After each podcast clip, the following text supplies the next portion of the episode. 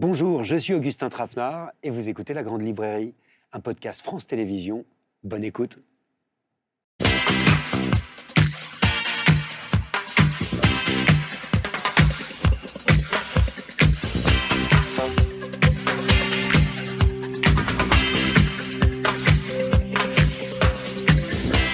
Bonsoir, bienvenue dans la grande librairie, mais quelle joie de vous retrouver sur ce nouveau plateau pour entamer une 16e saison, toujours en direct le mercredi sur France 5 à 21h ce soir, cinq invités exceptionnels de la rentrée littéraire, l'événement Salman Rushdie qui nous accorde son seul entretien à la télévision un an après la tentative de meurtre dont il a été victime lors d'une conférence littéraire. Salman Rushdie, toujours sous la menace d'une fatwa, c'est-à-dire d'une condamnation à mort de la part d'islamistes depuis la publication de son roman Les versets sataniques il y a 34 ans. Salman Rushdie qui nous a reçus chez lui à New York pour parler de livres, de liberté et de la Cité de la Victoire, ce nouveau roman à la gloire des mots et de l'imagination. Autour de moi, ce soir, quatre auteurs que vous allez lire avec passion, eux aussi. Bonsoir, Sorge Chalandon, merci euh, d'être avec nous. Ancien grand reporter, romancier accompli, dont le nouveau roman L'enragé s'arrache en librairie. C'est l'histoire incroyable et déchirante euh, d'un gamin qui parvient à s'échapper d'un centre de redressement pour mineurs au milieu des années 30. Il est aussi question d'enfance dans le nouveau roman très intime, très réussi, à mon avis, de votre voisine Psychopompe, son 32e livre publié, euh, qui, qui, nous embarque hein, dans une histoire euh, nomade, la sienne, dans la passion qu'elle voue aux oiseaux, euh, et dans l'acte d'écrire, dont elle a fait une vocation, pas de rentrée, digne de ce nom, sans notre fée marraine, Amélie Nothomb. Bonsoir Amélie. Bonsoir Augustin. Merci d'être là, et c'est un plaisir de recevoir également le neuropsychiatre et éthologue Boris Cyrulnik. Bonsoir. Bonsoir. Euh, la clé de vos recherches euh, et de votre vie se trouve chez vous aussi du côté de l'enfance, sur laquelle vous revenez dans ce livre qui s'appelle 40 voleurs en carence affective, brillante réflexion sur les rouages de la violence et de la guerre chez l'homme et chez l'animal. Et puis enfin, une nouvelle voix.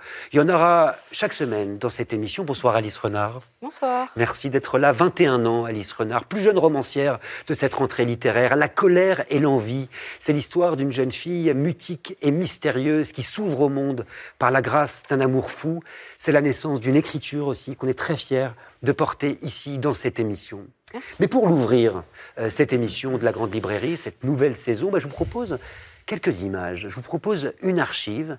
Celui dont le visage va apparaître dans quelques instants s'est éteint le 11 juillet dernier. Il était le romancier de la légèreté, de l'ironie, du doute, mais aussi de la beauté. Peut-être l'avez-vous reconnu.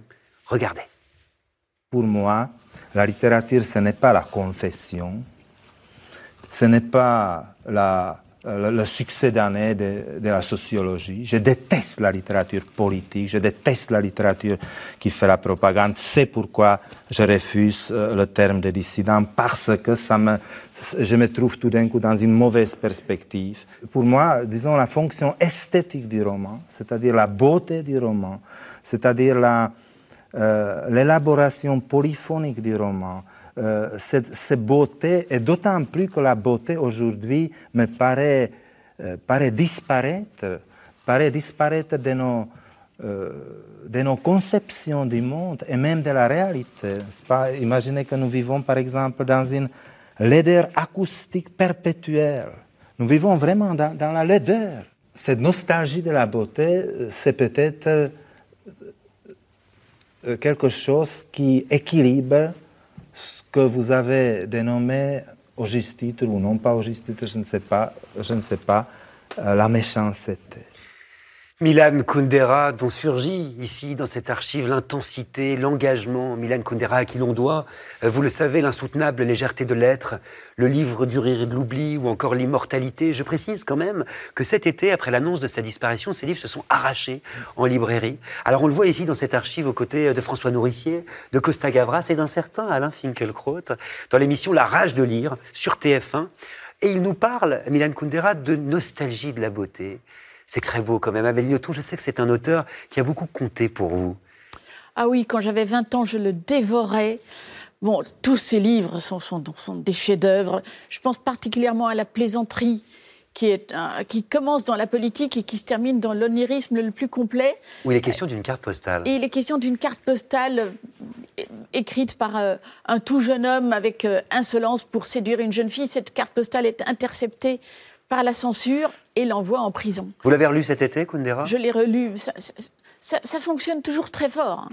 Il a, il a ce ton, ce ton caustique, cette espèce de rage ça fonctionne toujours très bien. Alice Renard, qu'est-ce, qu'est-ce que ça évoque, le nom Milan Kundera pour vous, jeune autrice de 21 ans? Euh, J'ai pas eu euh, l'occasion de le lire et de me connecter à lui directement. J'en ai entendu parler un peu dans mes études. Mais euh, ce qu'il raconte me touche beaucoup sur la question de la beauté aujourd'hui qui a pu sa place. Et j'espère qu'on pourra en parler par rapport à mon livre euh, qui parle du fait que la magie aujourd'hui n'a plus sa place.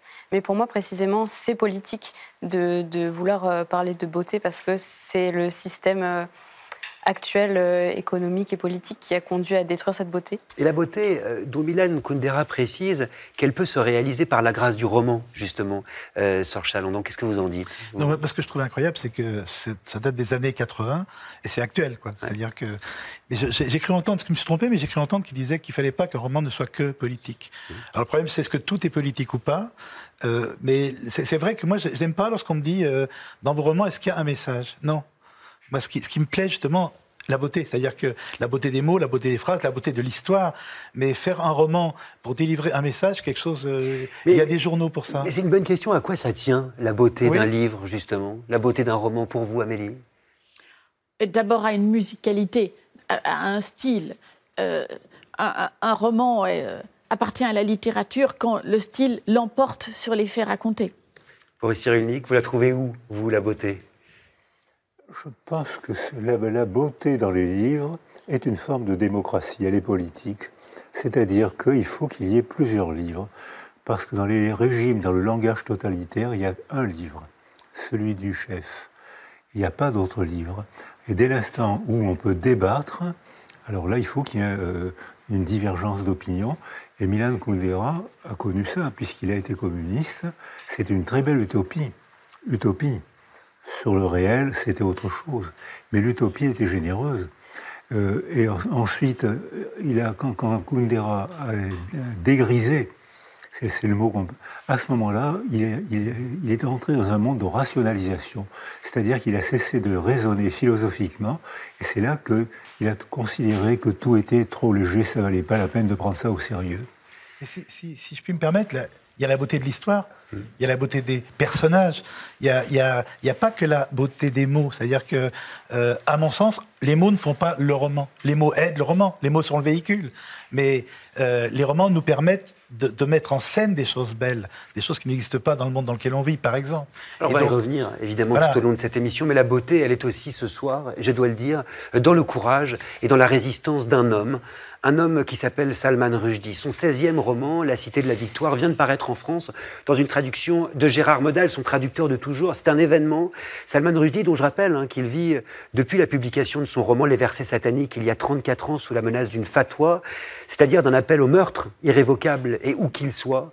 Salman Rushdie, dont le traducteur japonais a été assassiné au début des années 90, dont le traducteur italien et l'éditeur norvégien ont survécu à des attentats islamistes, sans compter euh, les librairies et les revues qu'il soutenait. Salman Rushdie qui a été victime, je le rappelle, il y a tout juste un an, d'une tentative de meurtre lors d'une rencontre littéraire à Chautauqua, dans l'État de New York. Il y a laissé un œil et l'usage de l'une de ses mains. Qu'est-ce que son simple nom vous évoque euh, à tous les quatre? Boris Cyrulnik, tiens.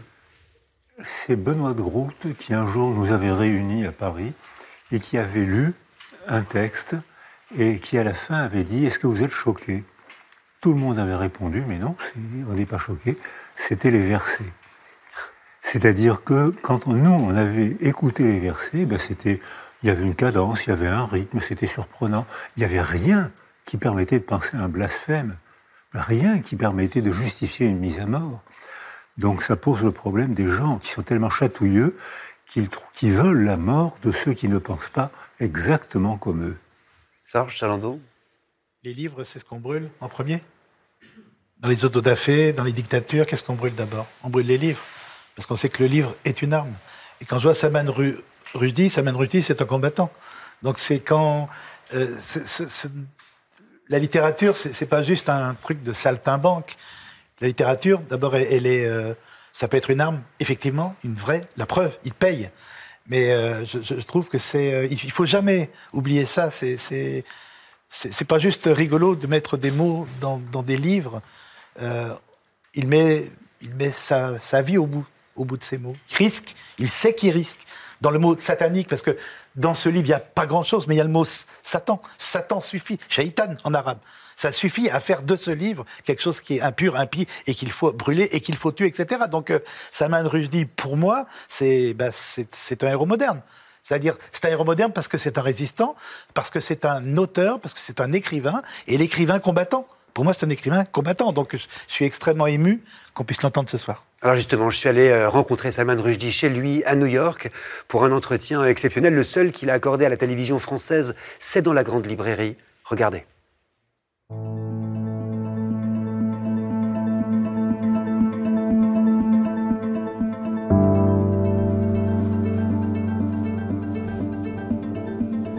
Bonjour Salman Rushdie.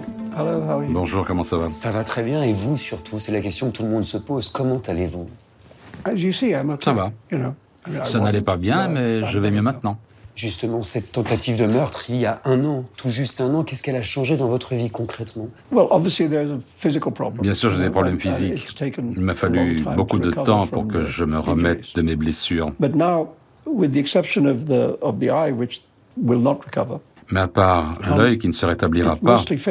C'est en grande partie guéri. Um, and so that was one big change. And I think the only really.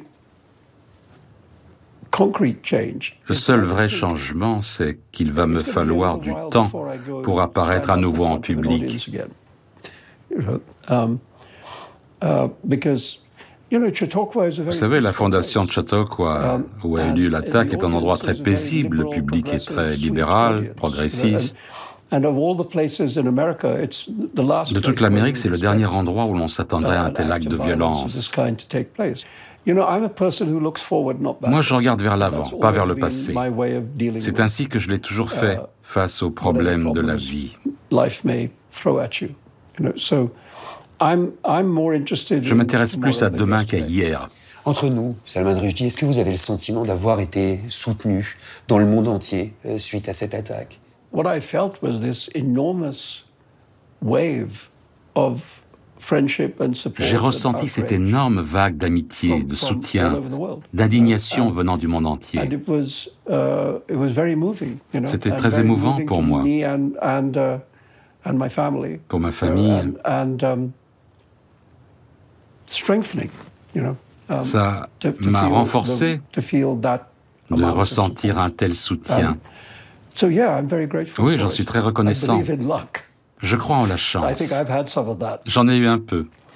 It's very strange. After, très étrange. Après l'attentat dont j'ai été a victime, lot of people said to me that beaucoup de gens m'ont dit a miracle. que c'était un miracle d'y avoir survécu. I don't believe in Mais moi, je crois pas au miracle. It's very strange C'est to très be étrange d'être le bénéficiaire d'un miracle alors don't que vous n'y croyez believe in pas. Il y a 34 ans, après la publication des versets sataniques, vous avez l'impression qu'on vous soutenait autrement? No, I think there was more, con- more um, it was more divided. Than, Non, c'était plus divisé à l'époque.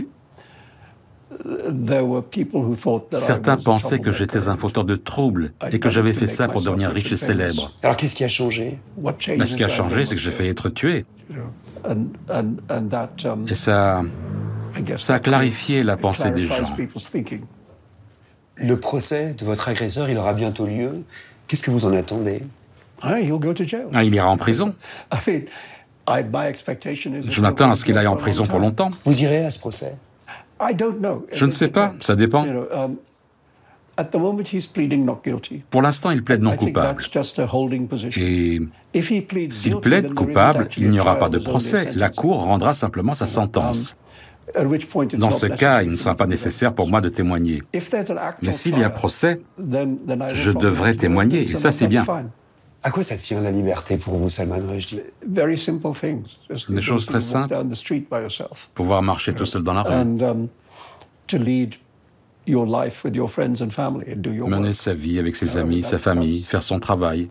That's about it. You know, that, C'est à peu près at tout. my age, À mon âge, I'm not going to go je ne vais pas aller escalader une montagne. Um, uh, but I do feel that I've been Mais fortunate. je pense que j'ai eu de la chance en tant qu'écrivain, uh, in that I've been able to parce que j'ai pu vivre la plupart du temps en faisant la seule chose de ma to vie do. que j'ai toujours voulu faire. Uh, I had no plan B. Je n'avais pas de plan B, et si l'écriture n'avait pas marché, je ne vois pas ce que j'aurais pu So- faire. So I think if you can spend your life Pouvoir passer sa vie à faire ce que l'on aime, c'est une definition. définition of de la liberté. Salman Rushdie, qu'est-ce que vous attendez euh, de nous? Là, c'est autant à l'écrivain qu'à l'ancien président de l'association PEN America, qui défend euh, la liberté d'expression, qui soutient les écrivains persécutés dans le monde entier, qui promeut la liberté d'imaginer. Qu'est-ce que vous attendez de tous ceux qui vous regardent aujourd'hui?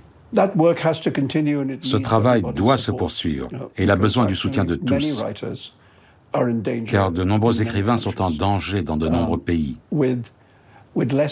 avec moins de moyens de défense que moi, moins de ressources. etc. So we need to pay attention to that. Il faut donc y I être très attentif.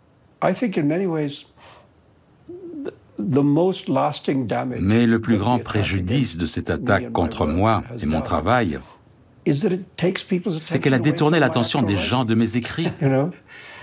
Et je crois que la meilleure chose que l'on puisse faire pour moi, pour me soutenir, c'est lire mes fichus livres.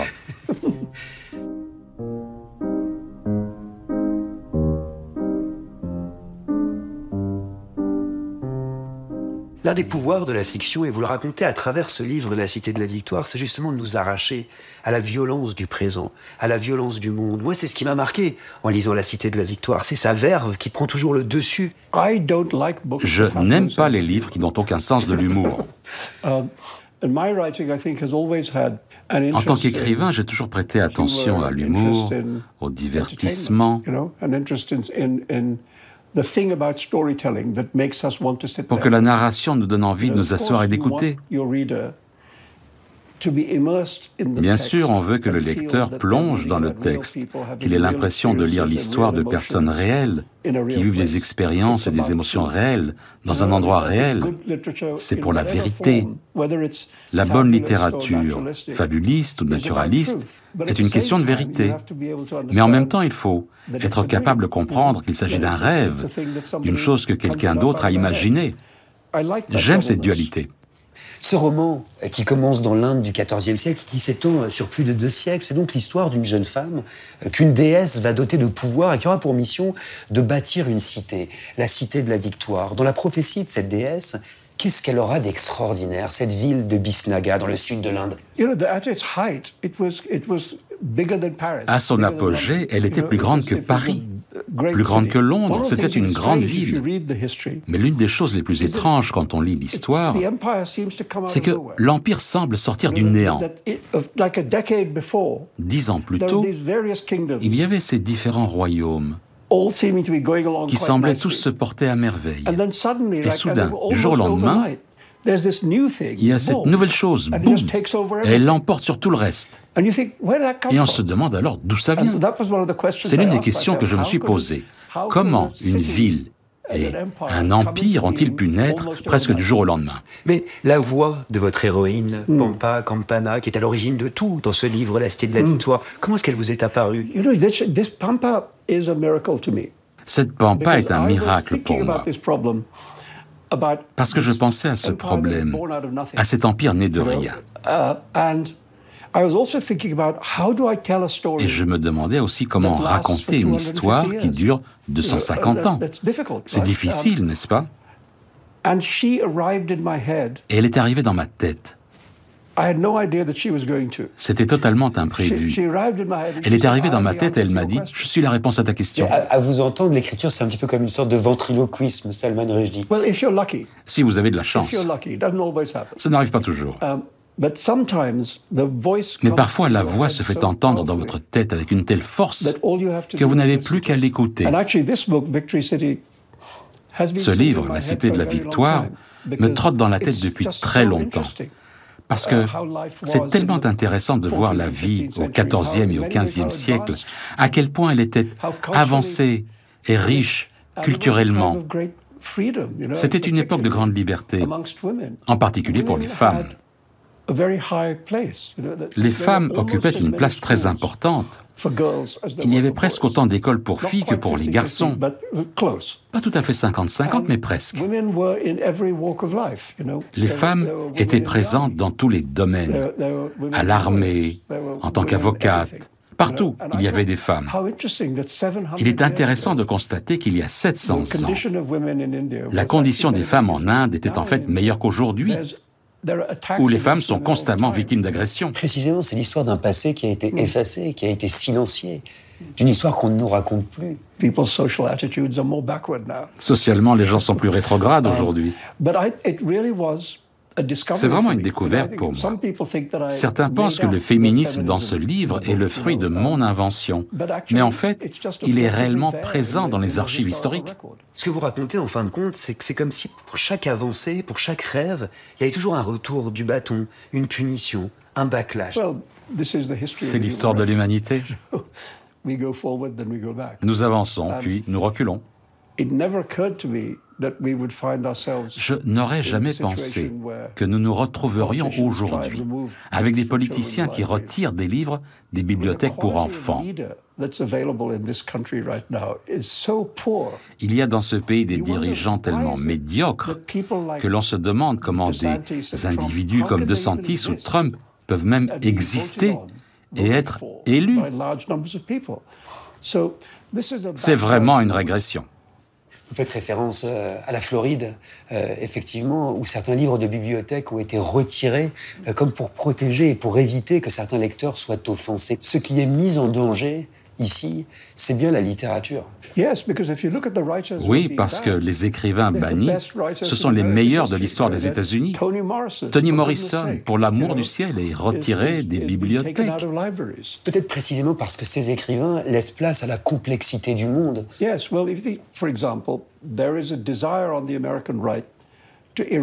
Oui, la droite américaine veut effacer la mémoire de l'esclavage, effacer le fait que ce pays est né de deux péchés originels. L'un est l'assassinat d'une grande partie de la population autochtone. Et l'autre, c'est l'asservissement de nombreuses personnes d'origine africaine. Voilà les crimes fondateurs de l'Amérique. Il y a des gens qui ne veulent pas que vous le voyez. C'est une sorte de guerre des récits.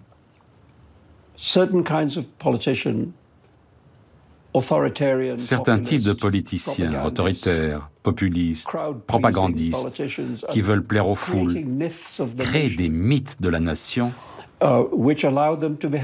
qui leur permettent de mal se comporter. Que faire en tant qu'écrivain? Proposer des contre-récits. Et je pense qu'il est important de le faire. Qu'est-ce qu'elles peuvent, les histoires Salman Rushdie? Qu'est-ce qu'elles permettent? Qu'est-ce qu'elles apportent? Il ne faut pas exagérer. Il y a des choses que la littérature ne peut pas faire. Elle ne fait pas souvent changer le monde. De temps en temps, elle joue un petit rôle. Le roman d'Harriet Beecher Stowe, La case de l'oncle Tom, a eu un effet énorme dans ce pays en influençant la vision des gens sur la question de l'esclavage. On raconte que le président Lincoln a rencontré Harriet Beecher Stowe et lui a dit Ah, vous êtes la petite dame qui a déclenché cette grande guerre. En un sens, c'est vrai. Le livre a eu un impact colossal. La plupart du temps, les livres changent des choses, mais un lecteur à la fois. Ni l'écrivain ni le lecteur ne savent quand cela va se produire, ou même si cela va se produire.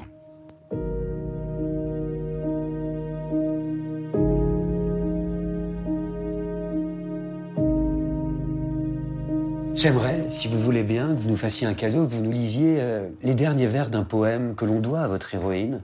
C'est un très beau poème et on le trouve dans la Cité de la Victoire. Les seuls vainqueurs, ce sont les mots. Leurs actions, leurs pensées, leurs sentiments n'existent plus. Seuls subsistent les mots qui les évoquent. On gardera d'eux le souvenir que j'ai choisi de garder. On se souviendra de leurs actes de la façon dont je les ai racontés. Leurs intentions resteront celles que je leur ai prêtées. Moi-même, je ne suis plus rien.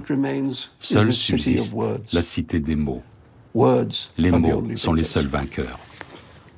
Quelle relation est-ce que vous avez avec les mots, vous? C'est une bataille, c'est un jeu, c'est un effort, c'est une joie Mais c'est ma vie. Je vis dans les mots.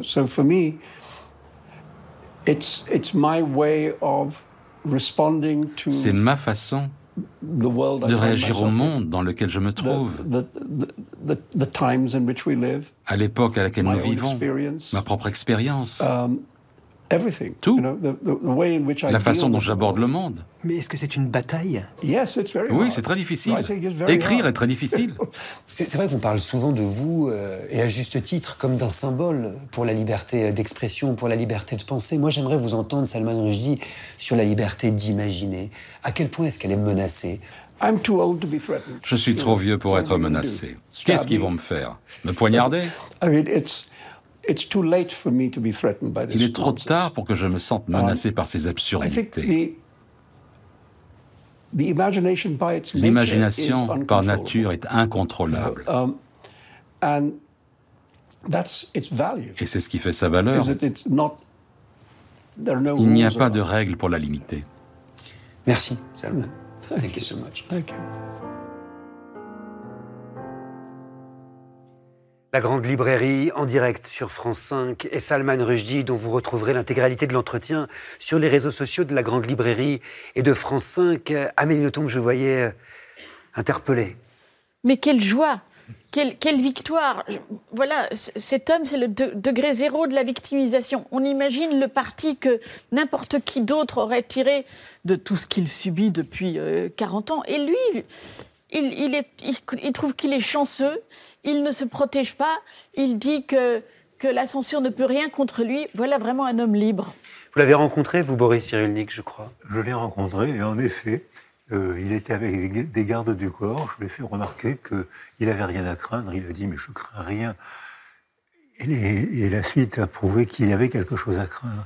Mais en bavardant avec lui, il a presque redit dans l'entretien, euh, quand un, dictateur veut prendre le pouvoir, quelle est sa première cible? Les fabricants de mots, les journalistes, les écrivains, les cinéastes, la pensée. En revanche, un dictateur va donner une promotion, non pas à ceux qui pensent, mais à ceux qui récitent les slogans. Il y aura l'art réaliste socialiste, il y aura Leni Riefenstahl, il y aura Eisenstein, il y aura de très beaux films, et à ce moment-là, on pense plus, on récite. Et c'est euphorisant, c'est dangereux la récitation, parce que ça donne une impression de force, ça donne un sentiment d'appartenance, si on, c'est le cœur des perroquets. Si on dit tous en même temps la même chose, qu'est-ce qu'on est beau, qu'est-ce qu'on est intelligent, on n'a pas repensé du tout. Alice Renard euh, ben, Je suis touchée que le livre euh, qui, qui sorte euh, juste après euh, son attaque, ça soit un livre qui parle pas de violence, mais qui parle de magie et de, de, spiritualité d'une jeune fille qui entend une déesse. Et quand il dit que la meilleure chose qu'on puisse faire euh, pour l'aider, c'est de lire ses livres et euh, d'arrêter de parler de la violence, je pense que aussi d'écrire un livre qui parle pas de cette violence et qui donne la place dans le monde à un espace où il y a de la spiritualité et de la beauté, c'est la prolongation de, cet acte de repousser la violence. Oui, c'est ce qu'il dit d'ailleurs quand il dit qu'on devrait d'abord, pour le soutenir, lire ses livres. En l'occurrence, La Cité de la Victoire de Salman Rushdie est publié aux éditions Actes Sud dans une très belle traduction de Gérard Medal. Et je vous le conseille, ce grand roman aux airs de légende, drôle, désespéré, magique, à bien des endroits, comme le disait Alice Renard. Sachez que Folio publie en poche également un livre qui s'appelle Grimus, qui est en l'occurrence son premier roman qui n'avait jamais été réédité depuis plus de 45 ans à Salman Rushdie. Lire Rushdie, c'est le soutenir, il n'est pas impossible, je vous préviens tout de suite, au passage, qu'avant la fin de l'émission, il revienne s'adresser à nous avec un texte inédit écrit pour les téléspectateurs et les téléspectatrices de la grande librairie. Mais avant ça, j'aimerais quand même me tourner vers l'un d'entre vous, au hasard Sor Chalandon, et dire euh, quelque chose à nos téléspectateurs. Donc surtout, vous n'écoutez pas. Euh, si vous avez dévoré Mon traître de Sor Chalandon, Retour à Kilibegs, Profession du père ou encore Enfant de salaud, quelque chose me dit que vous ne lâcherez pas ce livre qui s'appelle L'enragé. Alors le point de départ, il est très simple. C'est une histoire vraie. En août 1934, 56 enfants s'évadent de la maison de redressement pour mineurs de Belle-Île-en-Mer. Tous seront ramenés derrière les hauts murs de leur prison grâce à l'aide zélée et assez problématique de certains habitants à qui en fait les autorités ont promis 20 francs par enfant capturé. Vous imaginez l'enfer. Tous sont capturés sauf un qui se surnomme lui-même la teigne, mais qui est bien plus que ça. Et c'est vraiment dans la peau de ce gamin, de ce gamin enragé et désespéré, que se glisse Sor Chalandon. C'est un livre de colère, un livre de tendresse, et je défie quiconque de ne pas sangloter à la dernière page de ce livre. Cette histoire, Sœur Chalandon, elle s'ouvre sur ce lieu qui est quand même incroyable, cette maison de redressement pour enfants et adolescents euh, de Belle-Île-en-Mer qui n'a fermé qu'en 1977. Qu'est-ce qu'il incarne ce lieu pour vous? La menace que mon père euh, a fait peser sur moi toute mon enfance, de 12 ans jusqu'à ce que je me sauve, je me suis sauvé, jusqu'à 16 ans. Et la menace était, euh, si tu continues à renverser ton verre d'eau ou avoir une mauvaise note, tu, iras en maison de correction, en maison de redressement. Donc moi, j'ai été élevé avec la maison de correction, la maison de redressement. Je sais pas exactement ce que c'est, mais j'ai été élevé comme ça, c'est-à-dire élevé comme ça, ce qui veut dire que pendant la nuit, euh, il, me faisait faire ma valise pour partir. Et un jour, il a même fait mieux que ça. Il m'a fait faire ma valise avec ma maman qui me faisait ma valise. Il m'a emmené, nous étions près de Lyon, il m'a emmené euh, autour de Lyon, dans la campagne. Et là, il a vu un mur. Il roulait en voiture dans la nuit totale. Il voit un mur, il dit Tu descends. Il y avait une petite porte vermoulue. Tu frappes. Et tu dis Chalandon, c'est pour la maison de redressement. Et, il part. Je suis avec ma petite valise. Et je, tape à cette porte qui n'était plus une porte, qui était évidemment, c'est une ruine. Et je dis Chalandon, Chalandon, maison de redressement. Je vois les phares rouges qui partent. Dizaine de minutes dans la nuit totale pour un enfant de 12 ans. Et puis je vois les phares qui reviennent. Il dit J'ai réfléchi, je te donne une deuxième chance. Et ce jour-là, j'ai su que ce n'était pas vrai. Parce que maman, ma mère, avait fait la petite valise. Et quand je lui ai dit Maman, tu oublies mon pyjama, elle m'a dit tu n'en auras pas besoin. Dans mon enfance, ça a été le seul moment où elle a résisté à, son bourreau. Nous étions tous les deux victimes de ce, bourreau. Alors vous y êtes allé, hein. vous avez longé les murs de cette colonie pénitentiaire pour enfants dans les cellules. Qu'est-ce que vous avez ressenti? Qu'est-ce qu'il y avait? Bah, D'abord, ce qui, ce, qui me, ce qui est bouleversant pour moi, c'est que dès que, dès, que j'étais sous cette menace de colonie pénitentiaire, pas la, la, colonie pénitentiaire, il disait besoin de redressement, etc. La presse parlait de bagne déjà. C'est un bagne. Le mot bagne était très très fort. Euh, des, enfants qui travaillent gratuitement sous les coups, sous la menace, sous le viol, de, et, sous, les auspices de la République française. Euh, c'est un bagne. Et, moi, je crois que je vais aller dans ce bagne-là. Donc, quand euh, pour, la première fois, je vais voir ce que c'est. Alors, évidemment, c'est vide maintenant, mais dans les cellules de gamins de 77 qui sont dans les mêmes cellules que leurs copains de 1880, les mêmes cellules. C'est-à-dire que, encore là, quand je suis allé au mois de, juin à Belle-Île, le mur est toujours là, évidemment. Les tessons de bouteilles pour empêcher les garnements de passer le mur sont toujours là, évidemment. Et donc, ce qui est bouleversant, c'est de penser que là-dedans, des, des, enfants ont souffert, des enfants sont morts, des enfants sont morts. C'est-à-dire que c'est une colonie qui était divisée en deux. colonie agricole, maritime. Mais quels enfants, pour qu'on comprenne bien, en fait Alors, quels, enfants Qu'est-ce qu'il fallait faire pour se retrouver dans cette eh ben, colonie? Il fallait être... Euh, en fait, c'est une phrase que j'avais lue. Ces enfants qui n'ont jamais été confrontés à l'autre, au père, à la famille, à, quelqu'un qui aurait pu être le tuteur autour duquel l'enfant euh, devient un, petit homme. Ces, enfants-là, en fait, c'était euh, bah, des petits orphelins. Des petits voleurs de poules, des petits voleurs de, n'importe quoi. C'est des vagabonds, vagabondage interdit. Et il n'était pas question de les rééduquer, il n'était pas question de les punir, ils n'avaient rien fait pour la plupart. Il était question de bah, qu'on les voit plus, que les braves gens soient dans des rues où ces enfants-là n'étaient plus là. Il y avait plusieurs centres. Hein. Jean Genet était dans un centre pénitentiaire à Maitret, d'autres enfants partout. Il y avait des enfants qui étaient comme ça, qui étaient mis au banc de la société, en fait, qui étaient cachés. Ils n'étaient pas rééduqués, ils étaient cachés. Et qu'est-ce qui se passait à 21 ans, majorité de l'époque? Les gentils partaient mourir pour la France dans l'armée, et les méchants partaient au bagne. L'antichambre du bagne, Cayenne, Biribi, les Baddaf. On entend, Serge Chalandon, euh, votre colère, la dimension intime j'aurais pu euh, de cette écriture. Oui, j'aurais pu. C'est-à-dire que si, si mon père avait été au bout, j'aurais pu me trouver dans l'un de ses centres et, ses, et, ses, compagnons de douleur. Ça se passe en 1934, mais ce, sont, ce sont mes copains, ce sont mes potes. Et comment on apaise cette douleur-là, cette colère on que vous avez en vous Jamais? On la vit jusqu'au bout. Et, et, moi, et moi, ce qui m'importait, c'est que ces enfants, alors 56 s'évadent. 56 s'évadent de prison, Bichon. Ils font quoi? Ils font le mur et il y a l'océan qui qui est, qui est là avec ses, ses, bras. Amélie, dans son livre, parle, parle des bras violeurs de l'océan. Là, ce sont les bras tueurs de l'océan. C'est-à-dire qu'on ne peut pas s'évader. Ils ne s'évaderont pas. C'est une île, C'est une île. Donc, le pire des gardiens est autour. C'est l'océan. Ce soir-là, en plus, le 27 décembre, le, 27 août 1934, euh, euh, il y a un orage épouvantable. Donc, la mer, elle est déchaînée. Que font tous ces enfants? Ils partent, ils essaient quoi? Eh bien, ils, essayent de trouver une, une, une, une barque, une, petite chaloupe, quelque chose les braves gens, ils pensent quoi Qu'ils essayent de trouver les familles pour violer les filles, etc. C'est-à-dire que vous avez, quand un, un de ces enfants s'en allait, tout le monde disait, il y a un, violeur qui est en puissance. Là, il y en a 56. Donc la peur s'empare de l'île. Mais ce que vous racontez aussi dans votre livre, et ce que moi personnellement je trouve très beau, c'est la façon dont petit à petit on peut tendre vers autre chose que cette colère. Vous racontez, sur Chalandon, je dois prévenir quand même euh, vos lecteurs ou vos futurs lecteurs, parce que c'est très beau la possibilité du lien. Parce qu'au fond, votre histoire, c'est celle de celui qui s'est échappé. Et celui qui s'est échappé, j'en ai les larmes aux yeux, il s'est échappé grâce à quelqu'un, grâce à un ami d'abord, alors qu'il ne pensait pas pouvoir avoir un ami. Et puis après, grâce à un homme qui lui a fait confiance. Et je n'emploie pas ce mot au hasard. Il y a cette citation magnifique. Vous écrivez, c'est lui qui, c'est cet homme qui lui dit ça. Il faut faire confiance. Sans la confiance, tu es seul au monde. Comment, Comment ça s'apprend, la confiance? En fait, d'abord, je ne peux pas écrire ça si je n'ai pas vécu ça.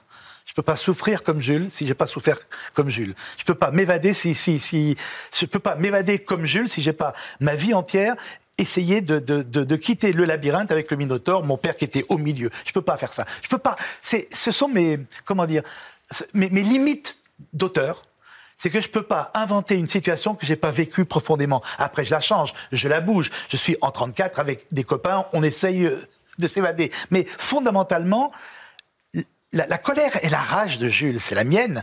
Et quand Jules, je fais évader Jules avec ses copains de la colonie pénitentiaire, c'est moi qui m'évade.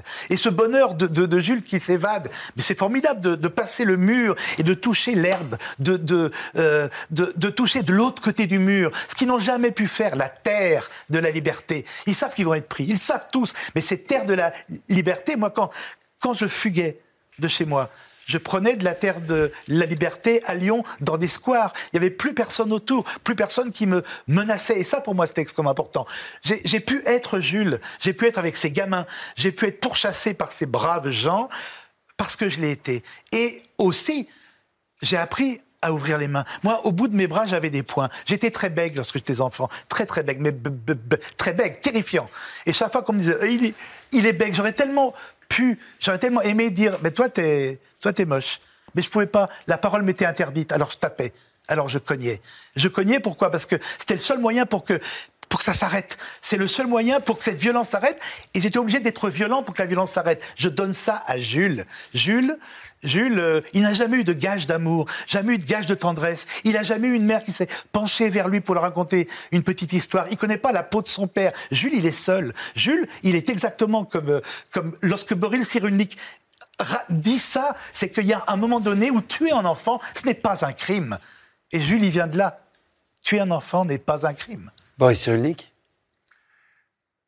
Alors, euh, François Truffaut a fait un très beau film pour illustrer ce que Chalandon vient de nous expliquer. Euh, il y a beaucoup de cultures qui ont passé leur temps à persécuter les enfants. Euh, la belle culture romaine considérait que tuer un enfant n'était pas un crime. On le jetait dans un précipice, comme pour les, plus chanceux, on les mettait dans un berceau qui, qui flottait au gré de l'eau, ça a donné Oedipe, ça a donné Romulus et Rémus, ça, a donné de belles histoires. À Thèbes, on pouvait vendre son enfant. Ah, mais alors la plupart des enfants, alors dans ces situations-là qui sont très fréquentes, très fréquentes, j'en ai vu en Roumanie, j'en ai vu au Canada, je connais bien votre histoire parce que je partage beaucoup de, choses avec vous, euh, mais un enfant dans ces situations-là, ou bien il s'éteint, ou bien il, se, il meurt, ou bien il se rebelle. Et la rébellion est une forme de liberté. Bien sûr. Mais nous, attendez, quand, on reparlera de, tous nos romans et de Salman Rushdie, on ne parle que, que de liberté ce soir. Oui. Que de liberté. D'enfant, c'est de liberté. Mais c'est une émission sur, sur la liberté euh, de l'oiseau, sur, sur, sur, sur euh, la liberté euh, d'Isor, vous en parlerez, mais c'est une émission sur la liberté ce soir. C'est pour ça que c'est bouleversant. Boris Cyrulnik, si tu es Truffaut, et moi je pense à Prévert, je pense à Prévert euh, qui a écrit également sur cet événement, dont vous faites d'ailleurs un personnage euh, dans votre livre. Et c'est euh, une scène absolument incroyable. Ce poème de Prévert, est-ce que vous voulez bien nous le lire? Oui, mais c'est d'autant plus incroyable que bah, le poète était là. Il était là ce soir-là, il a vu les enfants, il n'a pas compris. On lui a expliqué que les mauvais garçons s'étaient évadés de ce centre pénitentiaire il n'a pas aimé. Et il a écrit ce poème, qui a été publié en 1950 dans Parole plus tard. Mais en tout cas, ce, poème, ce, poème a, été écrit à chaud. Vous imaginez Jacques Prévert en mule sur la, et en pyjama à l'hôtel du port, qui voit les, enfants qui hurlent. Et lui, ce qu'il écrit, c'est ça. Ça s'appelle La chasse à l'enfant. Bandit, voyou, voleur, chenapan. Au-dessus de l'île, on voit des oiseaux. Tout autour de l'île, il y a de l'eau. Bandit, voyou, voleur, chenapan. Qu'est-ce que c'est que ces hurlements? Bandit, voyou, voleur, chenapan. C'est la meute des honnêtes gens qui fait la chasse à l'enfant. Il avait dit J'en ai assez de la maison de redressement et les gardiens, à coups de clé, lui avaient brisé les dents. Et puis, il avait laissé attendu sur le ciment bandit, voyou, voleur, chenapan. Maintenant, maintenant, il est sauvé. Et comme une bête traquée, il galope dans la nuit et tous galopent après lui. Les gendarmes, les touristes, les rentiers, les artistes, bandits, voyous, voleurs, chenapan. C'est la meute des honnêtes gens qui fait la chasse à l'enfant. Pour chasser l'enfant, pas besoin de permis. Tous les braves gens s'y sont mis. Qu'est-ce qui nage dans la nuit? Quels sont ces éclairs, ces bruits? C'est un enfant qui, s'enfuit. On tire sur lui à coups de fusil. Bandit, voyou, voleur, chenapan. Tous ces messieurs sur le rivage sont bredouilles et verts de rage. Bandit, voleur, voyou, chenapan. Comment, rejoindras-tu le continent? Rejoindras-tu le continent? Au-dessus de l'île, on voit des oiseaux. Tout autour de l'île, il y a de l'eau. Et mon Jules, il s'est échappé. Et mon Jules, ils l'ont pas rattrapé. Ils m'ont pas rattrapé. Ils ne m'ont pas rattrapé. Vous dites, euh, Chalandon, dans le livre, que ce poème, c'est un cri, un cri d'enfant. Alors, c'est un cri d'enfant, et pour une fois, ce n'est pas un slogan. Pour une fois, c'est récité. Pour une fois, c'est de la poésie, mais c'est récité par un homme seul qui nous explique ce qui se passe derrière ces murs, que personne ne sait. Et ce poème-là va faire prendre conscience aussi de ce qui se passait. Mais là, pour une fois, on n'est pas dans le slogan on n'est pas dans les cris d'une foule, on est dans un homme seul qui nous dit Mais écoutez-moi, Rushdie, écoutez-moi, et lisez-moi, s'il vous plaît. Parce que ce que dit Rushdie, c'est les mots seuls sont victorieux. Ça s'appelle L'Enragé de Sorge Salandon. C'est publié chez Grasset. Je vous préviens tout de suite, c'est une claque monumentale. Et les lecteurs en librairie ne s'y trompent pas en ce moment. D'autant qu'on a pris soin de ne pas tout révéler hein, de votre histoire, du destin de votre héros Sorge Salandon. C'est une grande histoire. Ça s'appelle, encore une fois, L'Enragé. Maintenant, le livre dont on va parler est aussi à bien des égards une exploration de la violence et de ses conséquences. C'est un livre d'une humanité assez bouleversante, pardon, qui est signé Cyrulnik. Boris Cyrulnik.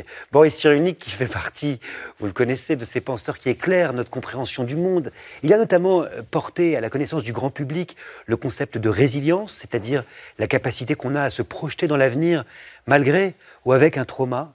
Dans ce livre qui s'appelle 40 voleurs en carence affective, il démontre le caractère en fait neuropsychologique de la violence humaine et de ses origines en se fondant sur l'observation du monde animal.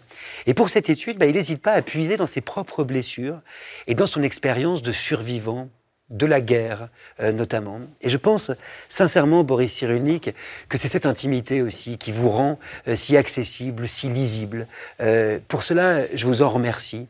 Il faut raconter. Pendant l'occupation, vous avez vécu caché, vous avez échappé miraculeusement à une rafle, vos parents sont morts en déportation. À la fin de la guerre, comme des milliers d'autres enfants, vous êtes orphelin et on vous place dans une institution dans le Vercors. Et là, vous vivez dans ce que vous qualifiez dans ce livre de désert affectif, un désert affectif.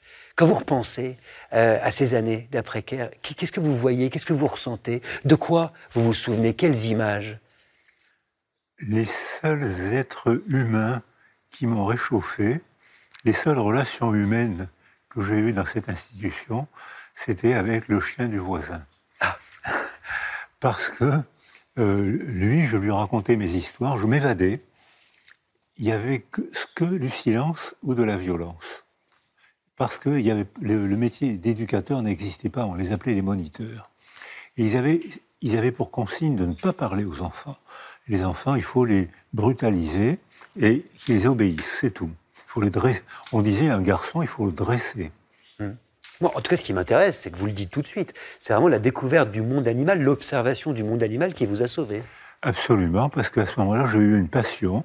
Euh, comme il n'y avait personne de parler, il n'y avait pas de relation affective, j'ai découvert un monde d'animaux qui était absolument passionnant. Il y avait des aventures, il y avait des fourmis, il y avait des, mouvements tournants des fourmis, des transports d'œufs. De, C'était absolument passionnant. Et ce chien-là, dès qu'il me voyait, il faisait la fête, lui au moins. et quand je lui racontais mes histoires, il n'en répétait pas un mot.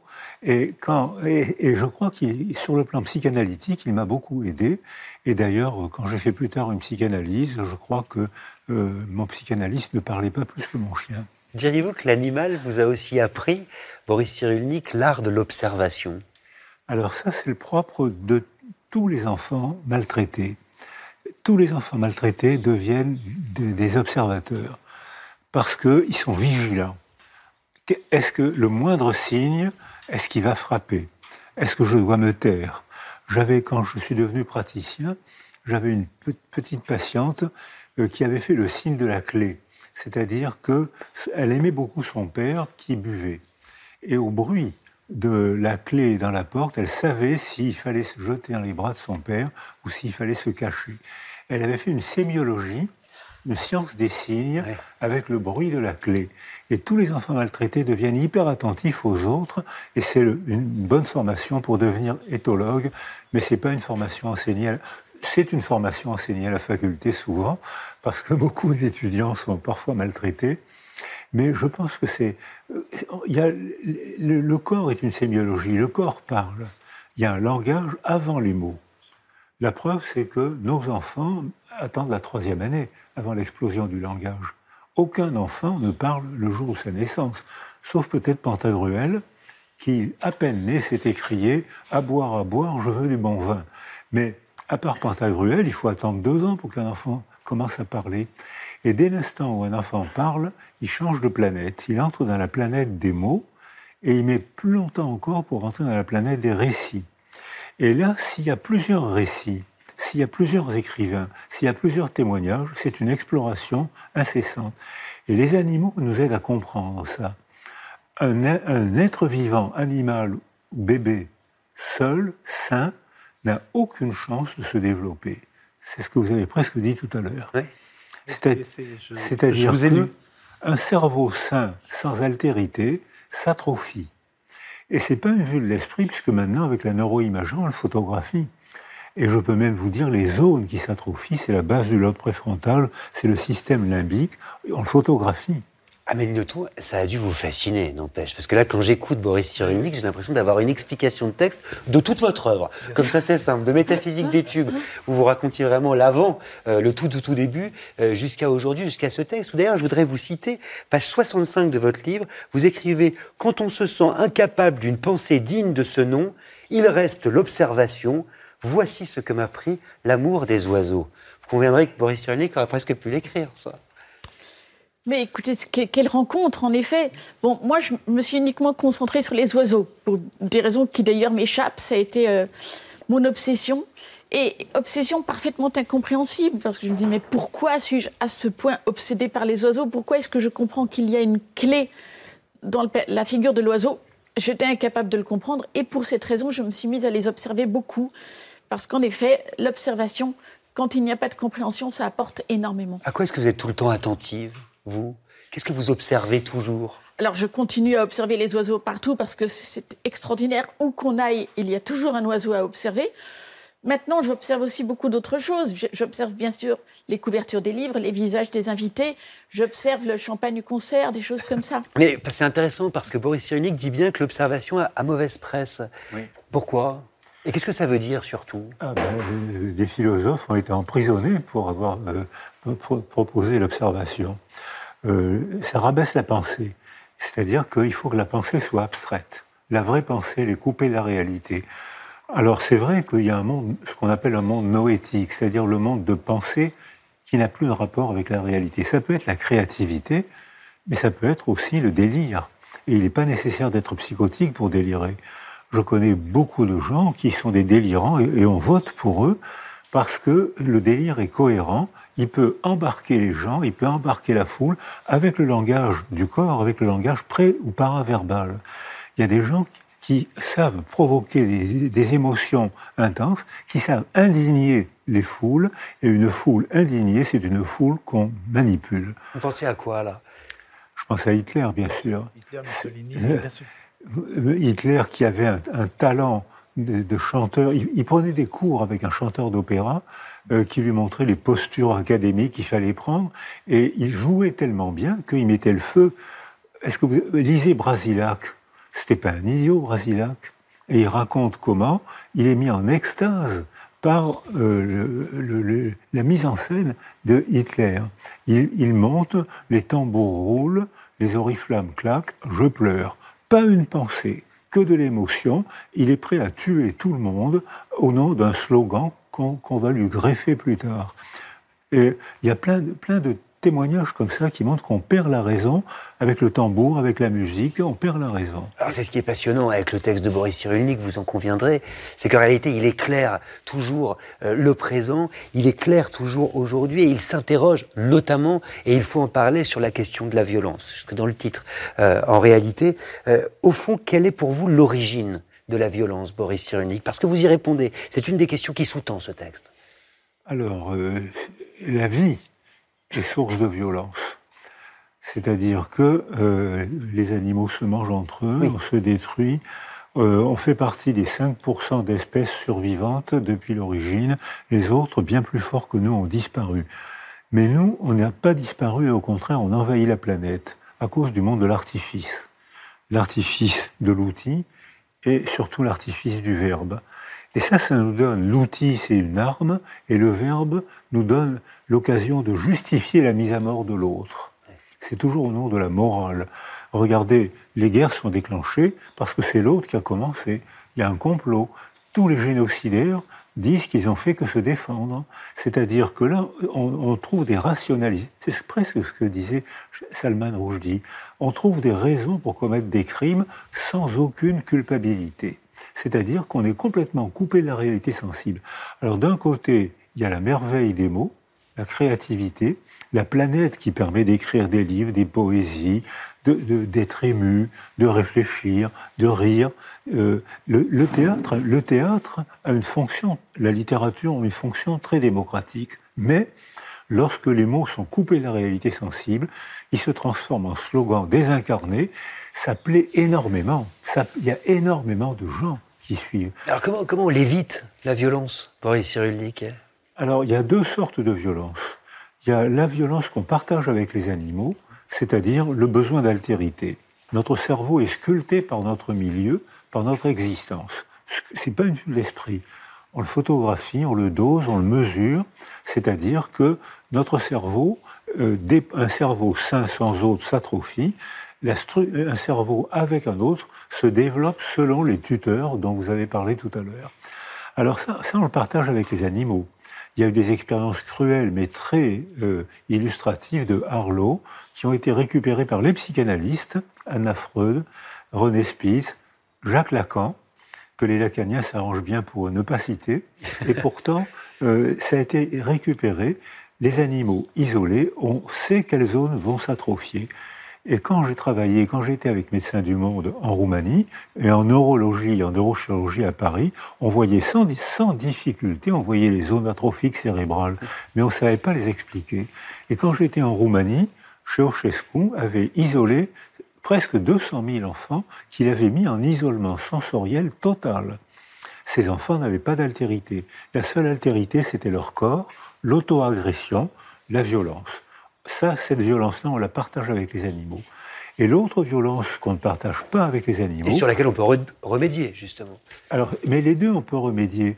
Euh, si les, enfants qui ont été entourés, euh, les, Roumains ont récupéré 100 000 enfants sur les 170 000, parce qu'ils les ont entourés.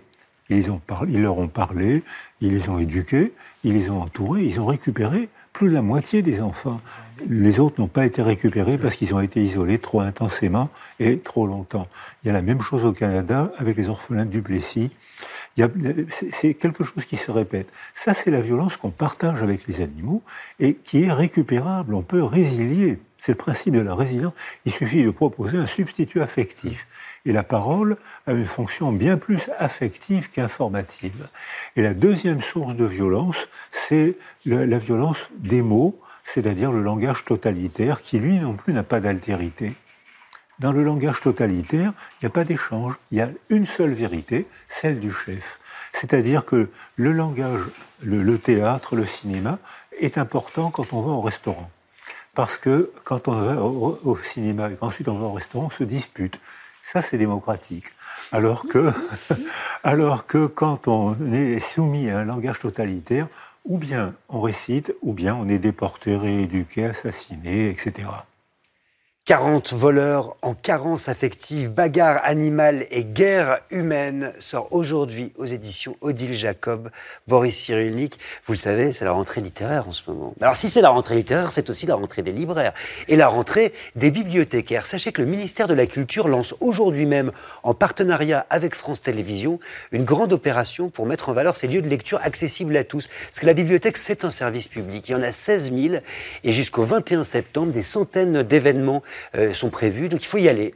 Et si vous êtes à Paris, rendez-vous en bibliothèque, mais également chez les bouquinistes, euh, tant qu'on y est, parce qu'on parle trop rarement euh, de ces libraires étranges qui font la magie de notre capitale. Dans la grande librairie, on ne les a pas oubliés. Direction ce soir les Quais de Seine, chez Camille Goudot, une bouquiniste qui défend une profession en ce moment menacée. C'est un portrait signé Inès de la Mode Saint-Pierre. On se retrouve juste après. Je suis une bouquiniste en colère euh, au nom des 160 bouquinistes qu'on menace de faire disparaître le temps des JO de Paris.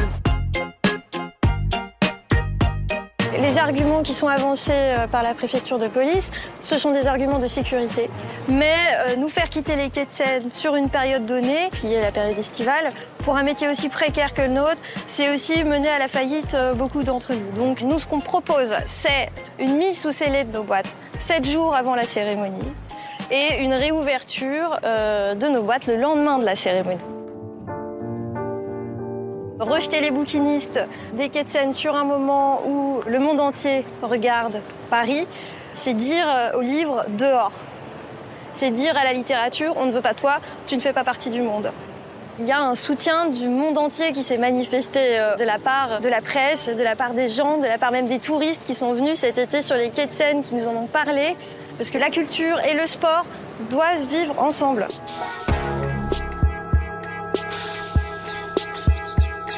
Si comme moi vous pensez que sport et littérature font bon ménage, vous pouvez lire, courir. Un homme se met à courir un peu par hasard, un peu pour faire plaisir, et puis bah, il peut plus jamais s'arrêter. De l'usine où il travaille aux Jeux Olympiques, euh, c'est l'histoire et l'invention d'un mouvement que écrit euh, Jean Echnoz, qui est absolument passionnant puisque le mouvement du coureur en question est un mouvement qu'on n'a pas l'habitude de voir, qui est euh, déchiré, lourd, chaotique. Euh, c'est écrit d'une façon euh, assez magnifique.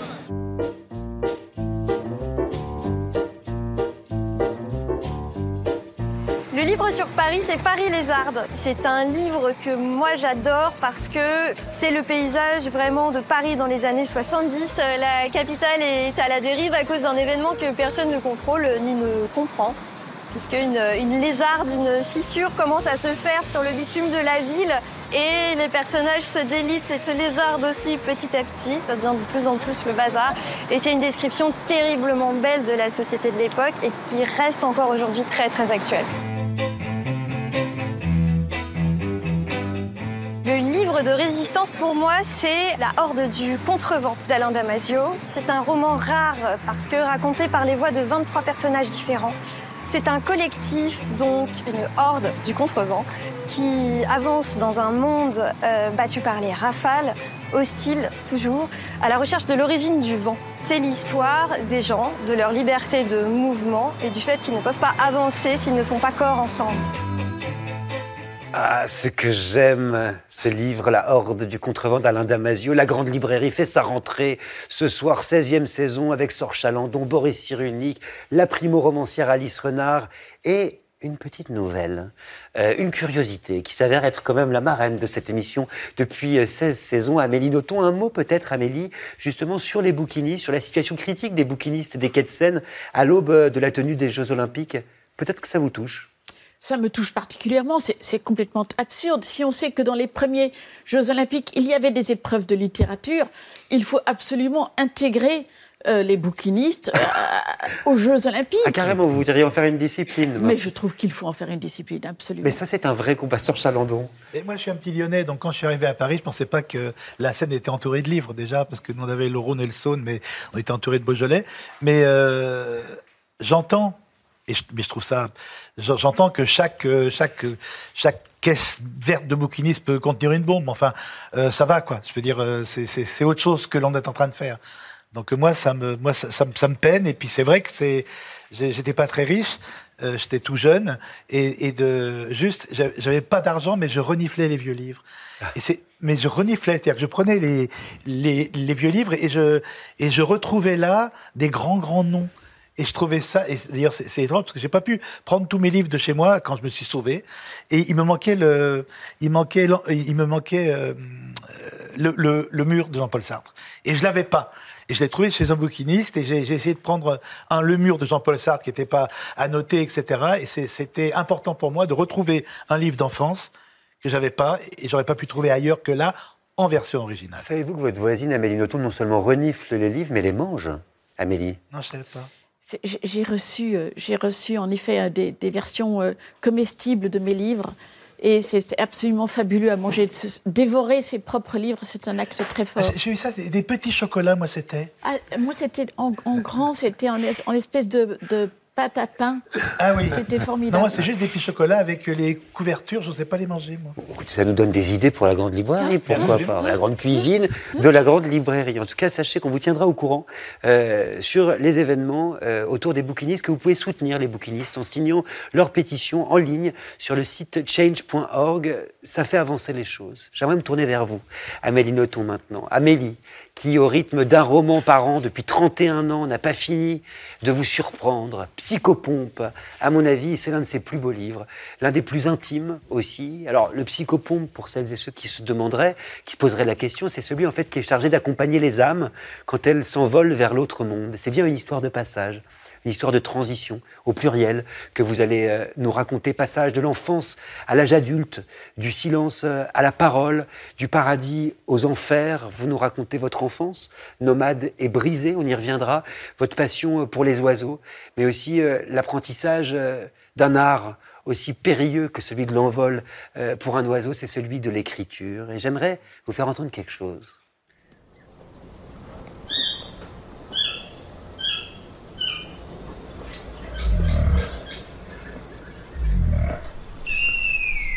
Est-ce que vous savez ce que c'est? Alors, il y a un tigre et à côté de ça, il y a un oiseau. Alors, c'est pas du tout un tigre. C'est qu'est-ce que c'est? Ce sont trois oiseaux. Celui, celui qu'on entend par derrière, c'est un oiseau aussi? Et devinez lequel? Je ne sais pas. J'ai une application, mais ça m'embête de la sortir. Ah non, ce serait bizarre. un casoar. C'est ah, le casoar. Vous les avez... Alors, je vous ai donné un indice. Vous les avez reconnus, les deux autres, du coup?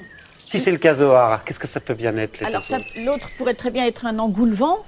Et puis le troisième, euh, euh, je sais pas. Une bergeronnette grise. Mais bien sûr. Pourquoi C'est, ça fait, ce sont les trois oiseaux que j'incorpore pour me faire ma description. C'est-à-dire que quand on est obsédé par les oiseaux et qu'on se demande quel oiseau on pourrait bien être, moi j'ai résolu cette question par cet artefact du 19e siècle. Les, euh, quand les, quand les riches anglais pour leur cabinet de curiosité, envoyaient des rabatteurs euh, leur trouver des oiseaux extraordinaires euh, à l'étranger. Les rabatteurs se fichaient de leur gueule en, composant des, en, prenant une tête de casoar casqué, euh, un corps de bergeronnette et des, et des, des cerfs. d'engoulevent pour faire une espèce de création. Des chimères. de chimères. Et les, Anglais tombaient dans le, le panneau et exposaient ces oiseaux en, en étant persuadés qu'ils existaient. Qu'est-ce que ça vous fait le chant de l'oiseau? Amélie, vous chantez comme un oiseau, vous aussi alors, il faut bien comprendre que les oiseaux ont tous un cri et un chant et que ce n'est pas la même chose. C'est comme nous, les, humains, on a tous un cri, on parle, mais certains humains ont un chant. Ils écrivent des livres. Les oiseaux ont le même choix. Tous les oiseaux ne chantent pas. Le, chant est à la base un outil de séduction, mais qui peut aller beaucoup plus loin que la séduction sexuelle. C'est ce que nous faisons ici ce soir. Nous chantons, nous sommes ici pour notre chant. Et, euh, qu'est-ce que le chant? Il s'agit d'apprivoiser le réel, d'apprivoiser en particulier la souffrance pour, pour la sublimer et en faire quelque chose de, remarquable. Alors c'est très beau et c'est au cœur de ce livre qui s'appelle Psychopompe, Amélie Nothomb, parce qu'il euh, y a la grâce du chant, puis il y a aussi la grâce de l'envol. Euh, désormais, écrire, ce serait voler. Voilà ce que vous écrivez, page 102 de votre livre. Quand est-ce que vous l'avez compris, ça? Que vous pourriez vous envoler? Il m'a fallu très très longtemps pour ça. Voler est mon obsession depuis toujours, mais j'avais quand même fini par comprendre que ça ne se produirait pas. Vous aviez essayé? J'avais essayé par tous les moyens. En plus, c'est mon rêve récurrent, au moins une rêve, un rêve par semaine. Je rêve que je trouve la technique pour s'envoler. Que je, cette technique est très simple et je me dis quand je me réveillerai de ce rêve, parce que je sais que je rêve, j'effectuerai ce geste et je m'envolerai comme rien. Au réveil, j'essaye toujours, ça ne marche plus.